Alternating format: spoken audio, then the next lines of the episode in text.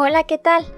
Vengo a invitarte a que conozcas todos los productos que tenemos para ti en La Mama María, una empresa 100% mexicana con sede en Zapopan, Jalisco, dedicada a la producción y fabricación de productos derivados de la cera de soya y parafina. Contamos con una gran variedad de modelos, aromas y presentaciones de velas aromáticas, ideales para cualquier ocasión. Síguenos en Instagram como arroba lamama.maría y en Facebook como velas.lamama.maría. O puedes enviarnos un WhatsApp al número 33 20 38 69 58. Comunícate con nosotros para realizar tus pedidos. Hacemos envíos a toda la República Mexicana. La Mama María, la Mama Hechos con mucho amor mexicano.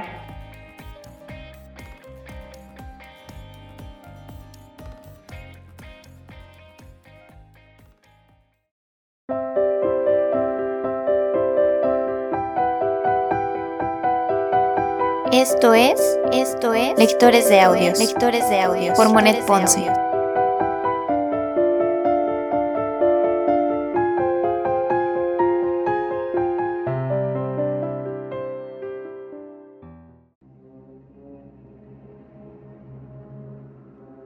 Segunda temporada. Segunda temporada. Frankenstein.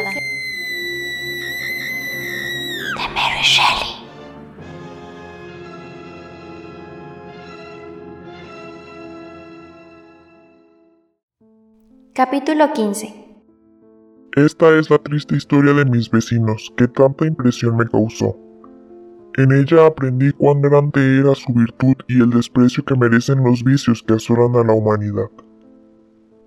Hasta entonces yo consideraba el crimen como un mal que no hacía referencia a mí. La benevolencia y generosidad que eran la pauta en la relación de mis vecinos y que yo podía contemplar despertaron en mí mayores deseos todavía de ser uno de los actores de aquella escena donde tan admirables cualidades encontraban su mejor expresión.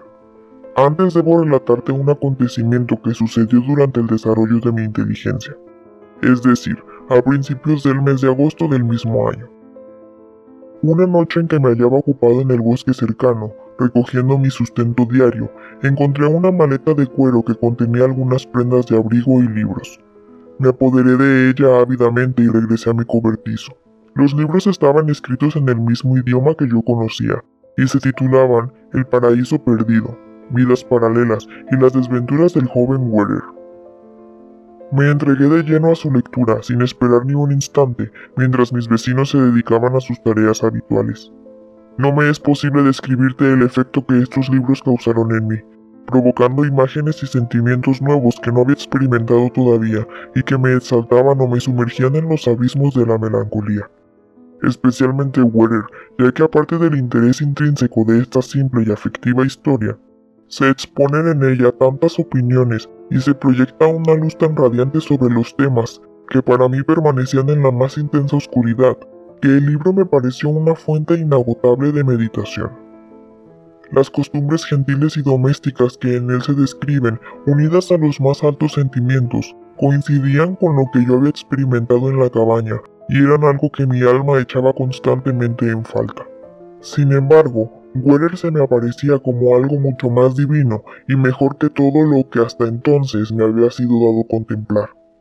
Su carácter sincero penetraba en mi alma y sus agudas reflexiones sobre la muerte y el suicidio me daban la impresión de estar hechas ex profeso para despertar mis sentimientos y llenarme de dudas.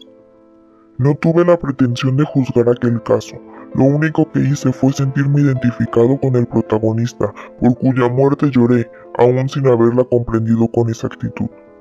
Al leer lo hacía a través de mis propios sentimientos y triste condición, y así llegué a encontrarme parecido, al mismo tiempo que distinto, de los seres que protagonizaban tales historias o de aquellos cuyas conversaciones escuchaba.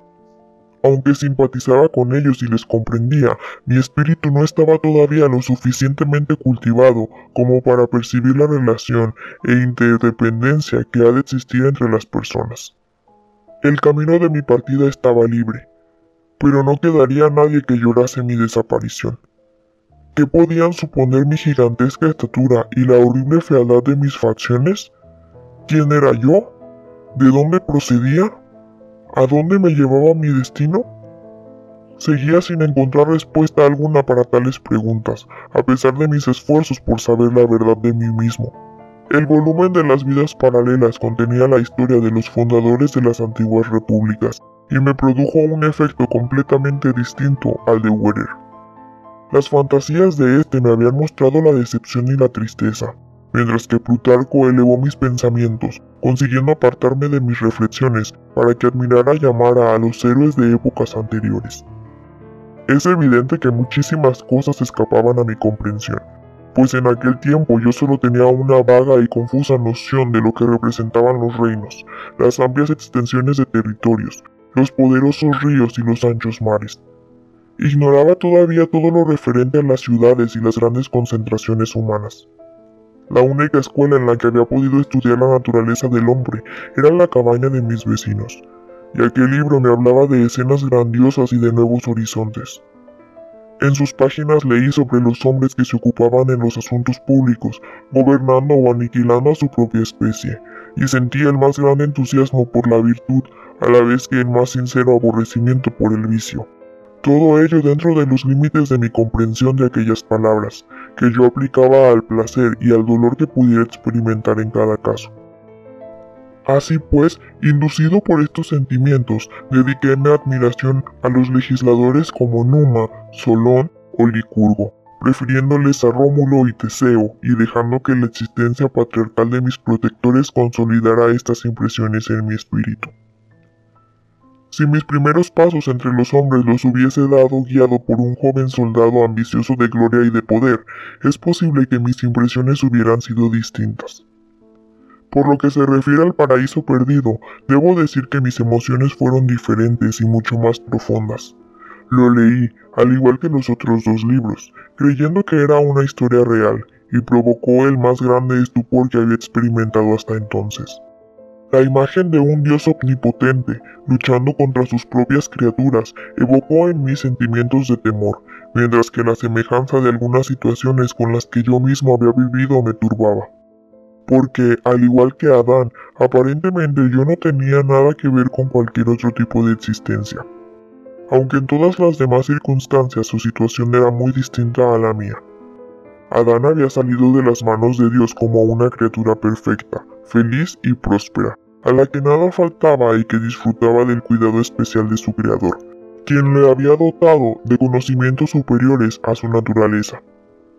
Por el contrario, yo era un desgraciado, falto de toda ayuda y abandonado por los demás.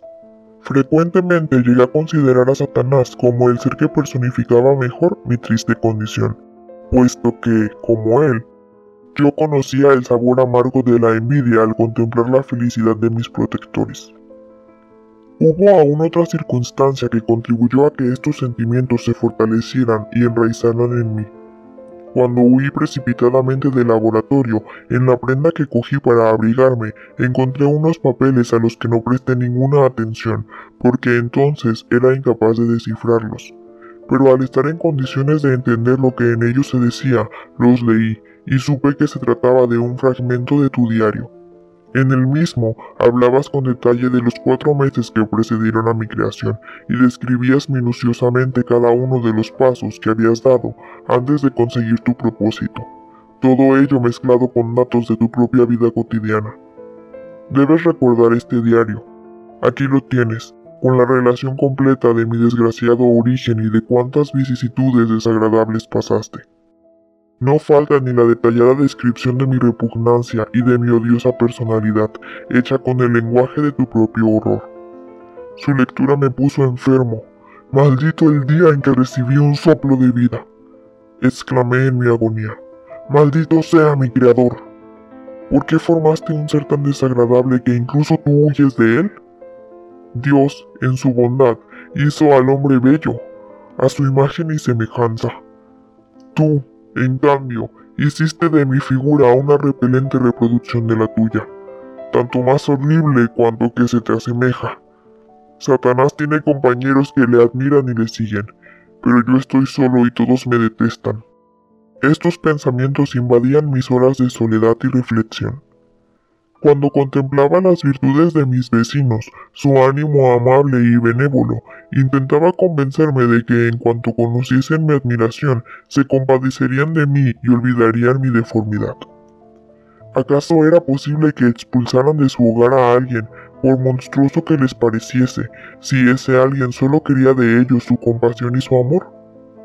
Hice acopio de fortaleza para no desesperarme y decidí prepararme concienzudamente en todos los aspectos que consideré oportunos, con vistas a la entrevista que deseaba tener con ellos y en la que se decidiría mi destino. Pasaron algunos meses sin que me atreviera a hacer frente a tal acontecimiento, pues me sentía dominado por el temor de que resultara un fracaso. Además, como quisiera que mis progresos aumentaran diariamente, me resistía a dar el paso decisivo, hasta tanto no fuera más sagaz cosa que conseguiría con unos pocos meses más de práctica y estudio. En ese tiempo en la cabaña se produjeron algunos cambios. Ya he dicho que la presencia de Safi había llenado de felicidad a mis vecinos, pero pude apreciar que también reportó una mayor abundancia. Félix y Agatha empleaban mucho más tiempo en conversar y en practicar juegos, puesto que ahora tenían criados que les ayudaban en sus quehaceres. No es que pareciesen ricos, sino que estaban contentos y felices. Su aspecto era más sereno mientras que mis sentimientos se hacían cada día más tumultuosos, dado que el constante aumento de conocimientos tan solo me llevaba a ver con mayor claridad mi desgracia y mi calidad de proscrito. Es cierto que acariciaba una esperanza, pero no lo es menos que cuando me veía reflejado en el estanque. Esta desaparecía con la rapidez del rayo. Me esforcé por borrar aquellos temores, y mientras me disponía para la terrible prueba que iba a sufrir, permití que mis sentimientos vagaran por los prados del paraíso que era mi imaginación, hasta llegar a ver cómo hermosas criaturas me tomaban por amigo y me consolaban mi tristeza con sus angelicales sonrisas. Pero no eran más que sueños. Ninguna Eva mitigaba mis penas o compartía mis sentimientos. Estaba completamente solo entonces recordé la petición de Adán a su creador. Pero, ¿dónde estaba el mío? Me había abandonado y le maldije por ello. Casi sin darme cuenta llegó el otoño y vi, no sin sorpresa, cómo las hojas cambiaban su color verde por otro marrón para acabar cayendo muertas y cómo la naturaleza perdía su tinte cálido para cubrirse otra vez con un sudario gélido. No obstante, no fue el cambio de tiempo lo que más me hizo sufrir pues ya me había acostumbrado a soportar el calor y el frío. Lo peor fue que la diversión que me proporcionaban los pájaros, las flores y todo el alegre conjunto del verano huía del lugar y me obligaba a prestar nuevamente la atención a los habitantes de la cabaña. Ellos no parecían notar la desaparición del verano, porque se amaban entre sí, y en consecuencia su felicidad solo dependía de ellos mismos, no de lo que les rodeaba. Esto se convirtió en mi calvario, puesto que cuanto más los veía más aumentaba mi deseo de formar parte de su sociedad, de sentirme protegido por ellos. ¿Cómo llegué a desear que aquellas buenas gentes me conociesen y me amasen? Ansiaba tener el consuelo de su bondad, saber que sus dulces miradas se posaban en mí con afecto, y ante la firmeza de tales ambiciones no me atrevía ni tan solo a pensar que cerraran los ojos al verme. Nunca había un mendigo que llamara a su puerta a marcharse con las manos vacías. Claro que yo, en verdad, les pediría tesoros más preciados que un poco de pan o descanso junto al fuego. Quería su amor, su simpatía, y no me consideraba indigno de ello. El invierno siguió avanzando y finalmente se completó el ciclo de estaciones que la naturaleza recorre cada año, por vez primera desde que yo abriera mis ojos a la luz. Toda mi atención se centraba en la preparación del plan que había ideado para presentarme ante mis benefactores. De los muchos proyectos que forjé, el que decidí emplear fue el de entrar en la cabaña cuando el anciano estuviese solo, pues ya me había dado perfecta cuenta de que la principal causa del espanto que yo causaba a los hombres era mi repulsivo aspecto. Mi voz, aunque ruda, no era desagradable, y pensé que en ausencia de los hijos conseguiría ganarme con ella la voluntad del anciano. Quizá de Lacey podría, con su influencia, conseguir que los jóvenes me aceptasen. Un día en que el sol brillaba, cubriendo con sus rayos las hojas rojas que alfombraban el suelo y difundiendo alegría, aunque no demasiado calor, Safi, Agatha y Félix salieron a dar un largo paseo por el campo. El anciano se quedó en casa, pues no deseaba acompañarles, y cuando los jóvenes hubieron partido, tomó la guitarra para tocar varias canciones tristes a la vez que hermosas, mucho más tristes y hermosas que cuantas le había oído tocar nunca. Al principio su rostro parecía alegre, pero poco a poco esta alegría se fue apagando hasta que la tristeza le sumió en profundas reflexiones. Mi corazón latía apresuradamente. Había llegado el momento de poner en práctica el plan, tan cuidadosamente trazado que iba a confirmar mis esperanzas, o por el contrario, a destruirlas. Todo permanecía en silencio. Era la gran ocasión tantas veces soñada. Sin embargo, cuando me dirigía hacia la cabaña, mis piernas se doblaron por efecto del miedo y caí de bruces. Rápidamente volví a levantarme dominando mis sensaciones con la ayuda del aire fresco, que me devolvió parte de mi fortaleza y renovó mi determinación. Por fin logré llegar ante la puerta. Llamé. ¿Quién está ahí? Preguntó el anciano. Entre. Obedecí. Perdonad mi intromisión, dije. Soy un viajero y desearía descansar un ratito al lado del fuego. Os agradecería muchísimo que me lo permitierais. Acérquese, acérquese, respondió Delacy. Y procure satisfacer su deseo como mejor le parezca. Mis hijos han salido y yo estoy ciego. Así pues, me temo que no podré facilitarle comida. No se preocupe por eso, solo deseo calor y descanso. De todos modos, muchas gracias. Me senté y permanecí en silencio. Sabía muy bien que cada minuto que transcurría era precioso para mí, a pesar de lo cual no lograba hallar la forma exacta de expresar mis deseos. Entonces el anciano me dijo, Por su forma de hablar, se diría que es usted compatriota mío. ¿Nació en Francia? No, pero he sido educado por una familia francesa y este es el único idioma que comprendo. Voy en busca del auxilio de una familia muy querida para mí y que, por lo menos es lo que espero, querrán ayudarme. ¿Son alemanes acaso? No, son franceses, pero me gustaría cambiar de tema. Soy un desgraciado y estoy solo. No tengo a nadie en el mundo, ni parientes, ni amigos. Estas buenas gentes que acabo de nombraros ni siquiera me conocen. El miedo me tiene aterrorizado porque, si me rechazan, estaré condenado para toda la vida a ser un proscrito. No pierda las esperanzas. Desde luego que el carecer de amigos es una gran pena, pero el alma de los hombres está llena de amor y de caridad. Tenga confianza, y si esos amigos suyos son buenos y caritativos, no debe desesperarse. Son buenos, exclamé. Son lo mejor que he visto en el mundo. Pero, por desgracia, tienen ciertos prejuicios contra mí. Yo estoy bien dispuesto hacia ellos y jamás hice daño a nadie. Tanto es así que su vida hasta ahora ha sido casi inútil. A pesar de todo, un velo fatal nubla sus ojos, y donde debieran ver un amigo sensible y bueno, ven tan solo a un monstruo detestable. Realmente es usted muy desgraciado. Pero si de verdad es inocente, ¿no podría convencerles de ello y demostrarles su error? Precisamente es lo que trato de hacer, por eso aumentan mis temores. Les quiero de verdad, y sin que ellos lo supiesen, he podido apreciar durante mucho tiempo sus buenas costumbres y sus amables maneras. Ellos, sin embargo, creen que deseo hacerles daño, ese prejuicio que tienen respecto a mí, esa desconfianza, es lo que deseo vencer por sobre todas las cosas. ¿Dónde viven sus amigos? Muy cerca de aquí, respondí ansioso. El anciano guardó silencio unos instantes para proseguir. Si usted quisiera revelarme los detalles de su caso, quizá pudiera hacer algo para ayudarle. Yo estoy ciego y no puedo sentirme afectado por su aspecto. Sin embargo, aprecio algo en las palabras de usted que me convence de su sinceridad y de su bondad.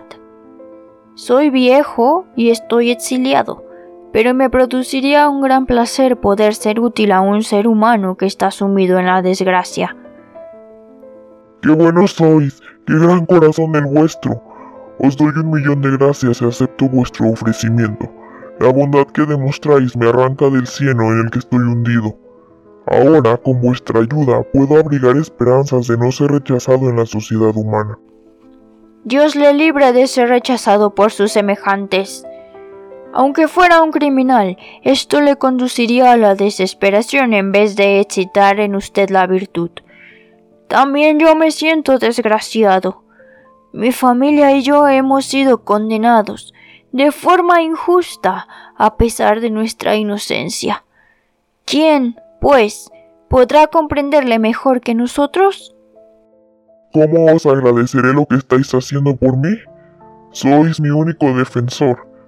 De vuestros labios he oído por primera vez en mi vida a la voz de la bondad dirigiéndose a mí.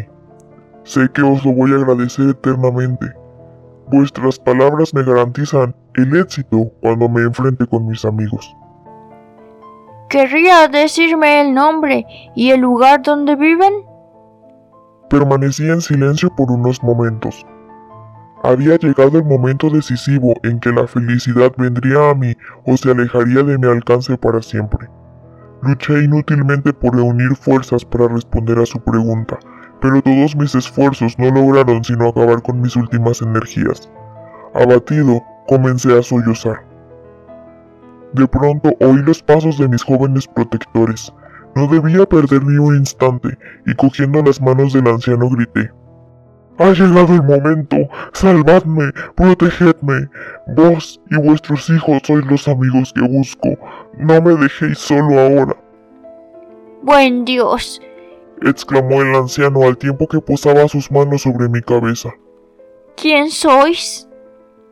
En aquel instante, la puerta de la cabaña se abrió, y Félix, Ágata y Safi penetraron en la estancia. ¿Cómo explicarte el horror que sintieron al verme? Agatha se desmayó y Safi salió huyendo, mientras Félix se lanzaba hacia mí y en un esfuerzo sobrehumano me arrancaba de las rodillas de su padre, que yo estaba estrechando. Me arrojó al suelo y me golpeó con una estaca. Si hubiera querido, habría podido destrozarle como una pantera a un gamo. Pero mi corazón, aunque lleno de amargura, no le odiaba. Iba a golpearme otra vez cuando, dominado por la pena y la angustia, huí de la cabaña entre el tumulto que había ocasionado. Conseguí deslizarme hasta mi cobertizo sin ser visto.